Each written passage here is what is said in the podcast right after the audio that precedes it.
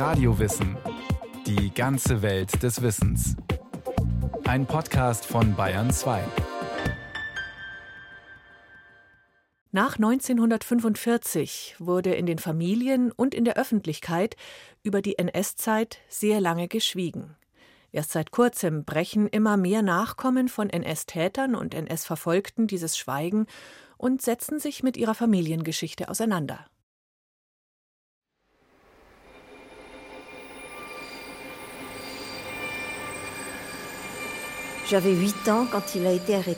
Ich war acht Jahre alt, als er verhaftet wurde. Ich wusste, dass mein Vater in der Resistance war. Und an dem Tag ging er morgens zur Arbeit und am Abend ist er nicht zurückgekommen.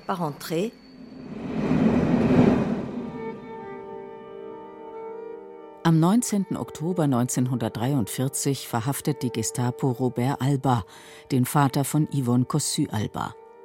Der französische Widerstandskämpfer aus der Bretagne war verraten worden und kam zunächst in ein Gefängnis nach Rennes, dann in das sogenannte Durchgangslager in Compiègne. Von dort verschleppt man ihn nach Deutschland, wie er in seinem letzten Brief schreibt. Er hat uns geschrieben, ich bin unterwegs Richtung Deutschland. Das war am 15. Juli 1944.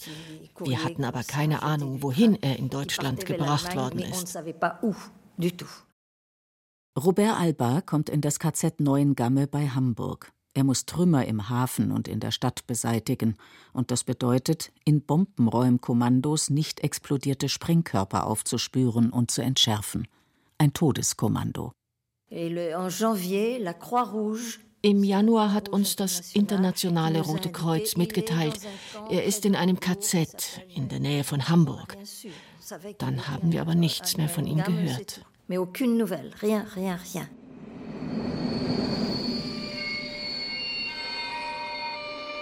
Bei Kriegsende im Mai 1945 wird eine Liste veröffentlicht mit den Namen aller befreiten Deportierten. Am 7. Mai stand dort, dass mein Vater im Außenlager Sandbostel in der Nähe von Bremen befreit worden sei. Dort stand sein Name. Also haben wir gewartet, dass er zurückkommt. Aber er kam nicht. Er kam einfach nicht. Et puis, rien. Il n'arrivait pas, il n'arrivait pas. Les jours passaient et, et il ne rentrait pas. Robert Alba hatte die Torturen nicht überlebt. Dass sein Name auf der Liste der Geretteten auftauchte, war ein Versehen, das sich erst Wochen später aufklärte. Obwohl Yvonne Cossu die Verhaftung des Vaters, das Warten und die traurige Gewissheit über seinen Tod gemeinsam mit der Mutter erlebt hat, haben die beiden darüber in den folgenden Jahrzehnten nie gesprochen. Wir haben nie über seine Deportation gesprochen, ausschließlich über meinen lebendigen Vater. Sehr oft. Er war immer da. Mein Vater, der die Literatur liebte, der es liebte zu singen, der gerne in die Berge gefahren ist. So diese Sachen. Aber nie über die Deportation. Der gewaltsame Tod des Vaters war dennoch immer präsent. Yvonne Cossu versuchte sich vor der traurigen Erinnerung zu schützen. Sie hasste alles, was mit Deutschland und den Deutschen zu tun hatte. Krieg, Deportation, Verfolgung, deutsche Besatzung. Sie blendete alles aus, so als hätte sie damit nichts zu tun. Erst nach dem Tod ihrer Mutter und nach zahlreichen Gesprächen mit ihrem Mann änderte sich das nach und nach. Das jahrzehntelange Schweigen über den Tod des verschleppten Vaters macht die ganz persönliche Familiengeschichte von Yvonne Cossu aus. Aber es ist auch typisch für das nahezu kollektive Schweigen, das sich nach 1945 über die Verbrechen der Nationalsozialisten legte. Und zwar sowohl bei den überlebenden Verfolgten und deren Nachkommen, als auch bei den Täter- und Mitläuferfamilien, die das NS-System ermöglicht hatten. Die Auseinandersetzung mit der persönlichen Familiengeschichte während der NS-Zeit war jahrzehntelang ein Tabu und ist es bei vielen noch bis heute. Wenn auch aus höchst unterschiedlichen Gründen. Traumatisierungen auf der einen Seite, Feigheit und Leugnung auf der anderen Seite. Erst in den 80er und 90er Jahren des letzten Jahrhunderts ist dieses Phänomen wissenschaftlich untersucht worden. Der israelische Psychologe Dan Bar-On war einer der ersten, die dazu geforscht haben. Nachdem er jahrelang die Traumata der Überlebenden der Shoah und deren Weitergabe an die nächste Generation untersucht hatte, kam er zu dem Schluss, dass zur nachhaltigen Aufarbeitung ein Dialog nötig sei. Deshalb initiierte er in den 90er Jahren einen Gesprächskreis zwischen den Nachkommen von Verfolgten und Tätern. Er stellte fest, dass in sehr vielen Familien die Ereignisse des Krieges auf ganz ähnliche Art und Weise beschwiegen werden. Das macht auch die Geschichte von Barbara Brix aus Hamburg deutlich.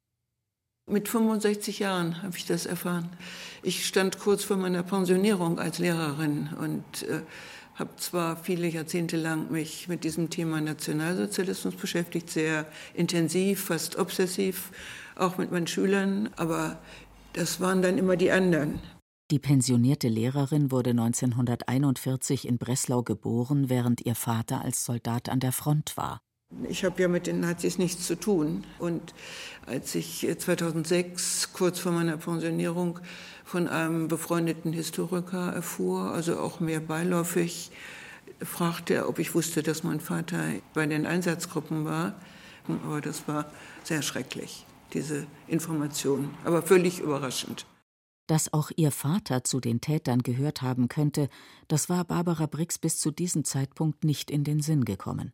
Obwohl sie sich ihr ganzes Leben lang mit der NS-Zeit beschäftigt hat, privat und im Beruf. Heute weiß sie, dass ihr Vater als Mitglied der Waffen-SS bei einer Einsatzgruppe war, die in der Ukraine hinter der Front Hunderttausende galizischer und ukrainischer Juden massakriert hat.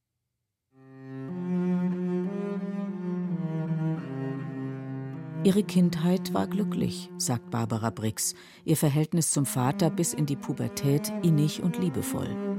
Aber es gab ein Thema, über das nicht gesprochen wurde, das aus dem Familienleben ausgeschlossen war. Die Zeit des Nationalsozialismus. Ich habe schon gespürt, dass das ein Tabu war. Ich, denn ich habe ja nicht mal meinen Vater gefragt, warum er eigentlich sein Lebtag im Rollstuhl sitzt. Und so eigentlich, also ich habe natürlich gesehen jeden Morgen, wenn er seine Holzbeine anlegte. Äh, das war Teil unseres Familienlebens. Aber ich habe nicht einmal gefragt, was ist eigentlich passiert. Erst nach seinem Tod habe ich meine Mutter mal gefragt, was, was genau war das eigentlich? Wo, wo hat er seine Beine gelassen? Die Studentenunruhen Ende der 60er Jahre trugen Barbara und ihre Schwester auch in ihr Elternhaus. Streit, Diskussionen, Geschrei und heftigste Auseinandersetzungen zwischen Kindern und Eltern waren an der Tagesordnung. Aber die Kinder hielten sich an das familiäre Tabu. Ich wusste nur so vage, mein Vater war Soldat gewesen. Aber interessanterweise haben wir nie so konkret gefragt, sondern immer nur äh, unsere Eltern als Vertreter halt der älteren Generation, die sich en bloc schuldig gemacht haben. Seit 2006 hat Barbara Brix recherchiert, Hunderte von Dokumenten und Akten gesichtet, immer auf der Suche nach der exakten Schuld des Vaters. War er bei den Massenerschießungen dabei? Hat er selbst geschossen oder hat er als Schreibtischtäter das Morden unterstützt? Vieles weiß sie immer noch nicht, aber es lässt sie nicht los aus persönlichen Gründen, aber auch aus gesellschaftlicher Verantwortung, wie sie sagt. Denn dass Politiker sich öffentlich von den Gräueltaten der Nazis distanzieren, sie mal als Vogelschiss der Geschichte kleinreden oder auch eine 180-Grad-Wende in der Erinnerungspolitik fordern, das lässt ihr keine Ruhe. Das zeige, dass die Verbrechen der NS-Zeit noch immer verdrängt würden. Um diesem Verdrängen etwas entgegenzusetzen, hat sie sich mit Yvonne Cossu und zwei weiteren Nachkommen zusammengetan. Die vier, zwei Kinder von NS-Verfolgten und zwei Kinder von NS-Tätern, sprechen öffentlich über ihre familiären Verstrickungen und Belastungen durch die NS-Zeit. Man muss die Leute dazu bringen, darüber nachzudenken. Euh, Sie müssen wissen, was passiert ist, und man muss ihnen sagen, was können wir tun, damit sich so etwas nicht wiederholt. Und unsere Freundschaft ist eine Botschaft, ein Kampf gegen Intoleranz und Unwissenheit. Mémoire à quatre voix heißt das Projekt, auf Deutsch vierstimmige Erinnerung. Gemeinsam treten die vier öffentlich auf, erzählen ihre Familiengeschichten und wollen damit zeigen, wie stark die Erfahrungen der NS-Zeit bis heute in allen Familien nachwirken, bewusst oder unbewusst. Kennengelernt haben sie sich in der Gedenkstätte des KZ Neuengamme. Seit 2011 bietet die Gedenkstätte in der Nähe von Hamburg Workshops und Seminare an, mit dem ausdrücklichen Ziel, sich der eigenen Familiengeschichte zu stellen anfänglich für die Nachkommen von Verfolgten, dann auch für die Nachkommen von Tätern. 2015 fand das erste Gesprächsseminar zwischen den beiden Gruppen statt, berichtet Oliver von Wrochem. Er ist für die pädagogische Arbeit in der KZ-Gedenkstätte zuständig. Ich glaube, es kam vor allem von den Seminarteilnehmerinnen selber, die den Wunsch hatten, sozusagen die Perspektive der anderen Seite in Anführungszeichen kennenzulernen und sich darüber auszutauschen, was für Gemeinsamkeiten und Unterschiede es gibt in den Erfahrungen in der Familiengeschichte. Die Erfahrungen der Nachkommen waren und sind ausgesprochen heterogen. Einerseits. Andererseits gibt es auch Analogien. Zum Beispiel das Schweigen, berichtet die Historikerin Svenja Granzow-Rauwald. Und warum wird geschwiegen? Denn es ist ja nicht nur so, dass viele Nachkommen von Tätern erstmal überhaupt herausfinden mussten, was ihre Verwandten getan haben, sondern auch viele Nachkommen von NS-Verfolgten mussten überhaupt erstmal die Möglichkeit bekommen, Fragen zu stellen. Die Sprachlosigkeit über die NS-Zeit hat auch die Kinder und Enkelkinder geprägt, die heute öffentlich über ihre Familiengeschichte Auskunft geben.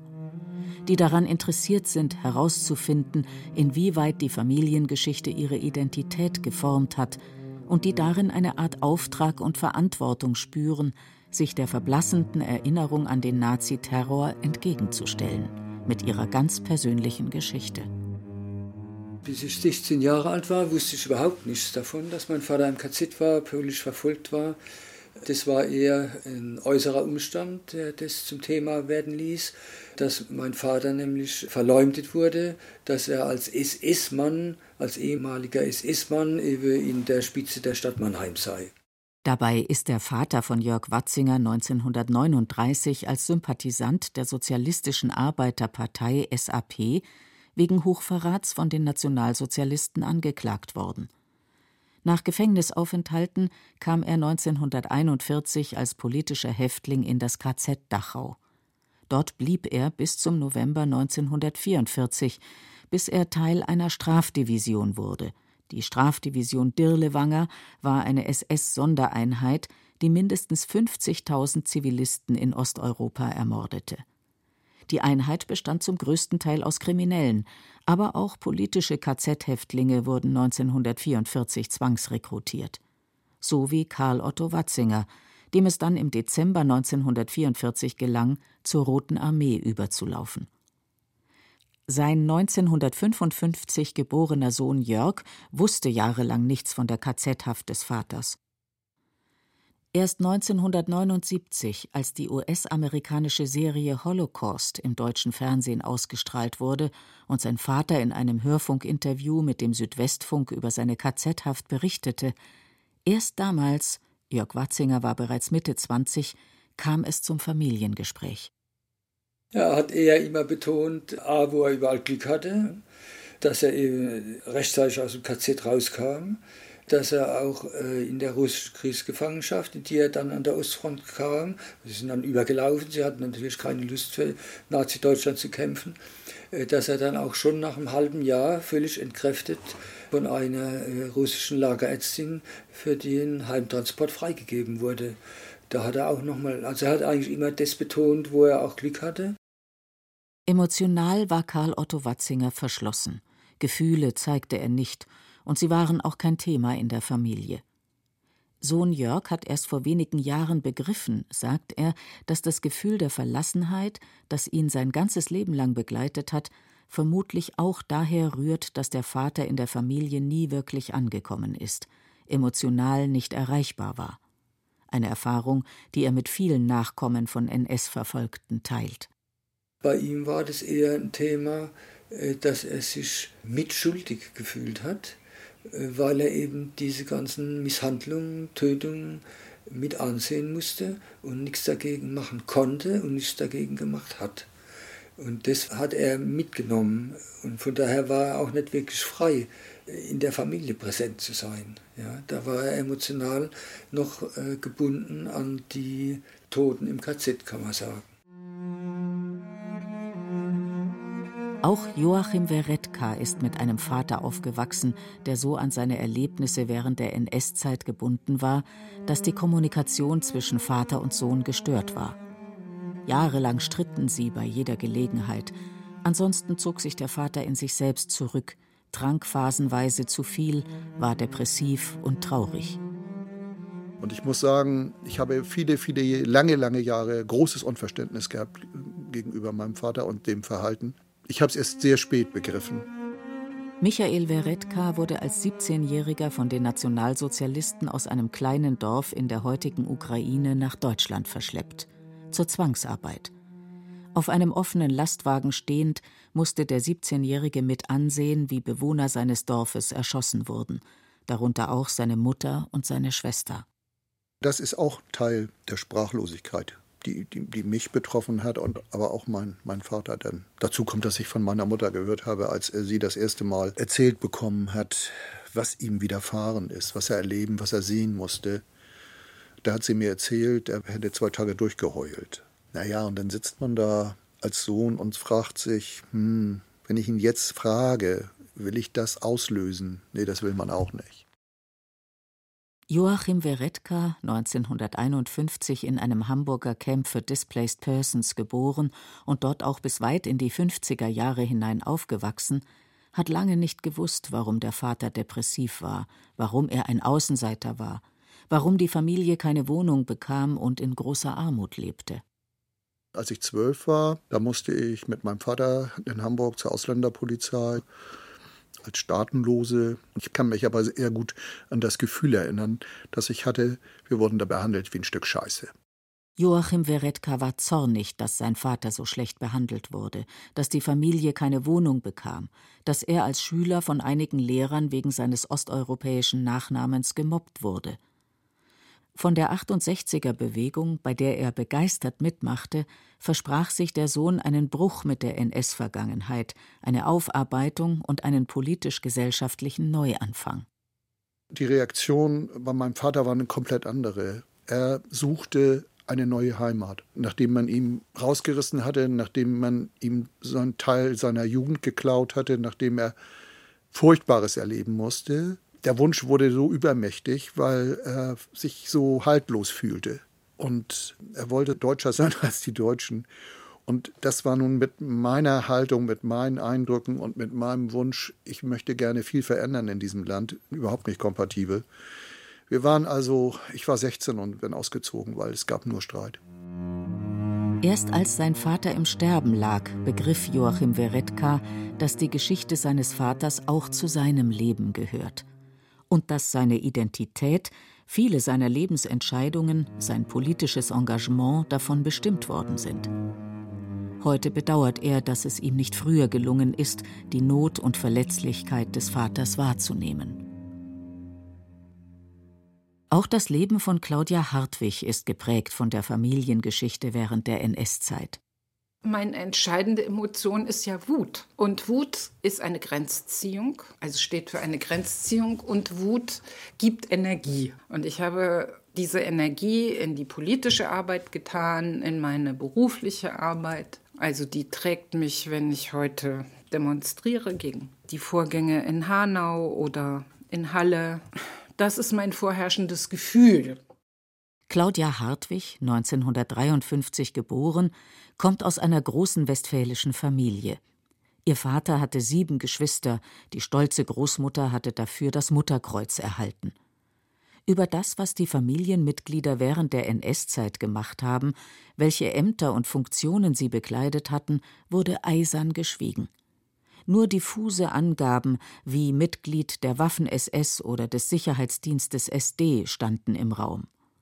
Selbst dass ein Onkel bei den Nürnberger Nachfolgeprozessen als NSDAP-Kreisleiter angeklagt worden war, ließ niemanden Schuld empfinden. Also es wurden eben Sippenfeste gefeiert, der Geburtstag der Großmutter oder die einzelnen Geburtstage. Und da kam man dann immer zusammen und hat dann die Lieder gesungen, die in der Hitlerjugend gesungen wurden. Und man hat eben in Nostalgie geschwelgt. Zum Liedgut der Familie gehörte beispielsweise das Horst-Wessel-Lied, die offizielle Parteihymne der NSDAP. Erst als im Zuge der 68er Studentenbewegung einige Enkel drohten, das alles öffentlich zu machen, verschwanden diese Lieder von den Familienfesten. Mehr aber auch nicht. Das Entscheidende in der Familie war, dass sie Nazis geblieben sind. Also, dass sie Rassisten blieben, dass sie Antisemiten blieben, dass sie Antikommunisten blieben, dass sie Behinderte als, also sie hätten nicht lebensunwertes Leben gesagt, aber es war die Haltung. Und das war bei fast allen bis zu ihrem Lebensende. Und das ist für mich das Unverzeihliche. Claudia Hartwig hat sich von ihrer Familie abgewandt, wollte damit nichts zu tun haben. Sie trat in die Kommunistische Partei ein, studierte Psychologie, arbeitete für die Gewerkschaft. Die Nazi-Geschichte ihrer Familie zieht sich wie ein schwarzer Faden durch ihr Leben, sagt sie, verbunden mit Schuldgefühlen, Enttäuschung, Wut und Entsetzen. Seit ein paar Jahren trifft sie sich deshalb mit anderen, mit Nachkommen von NS-Verfolgten und NS-Tätern.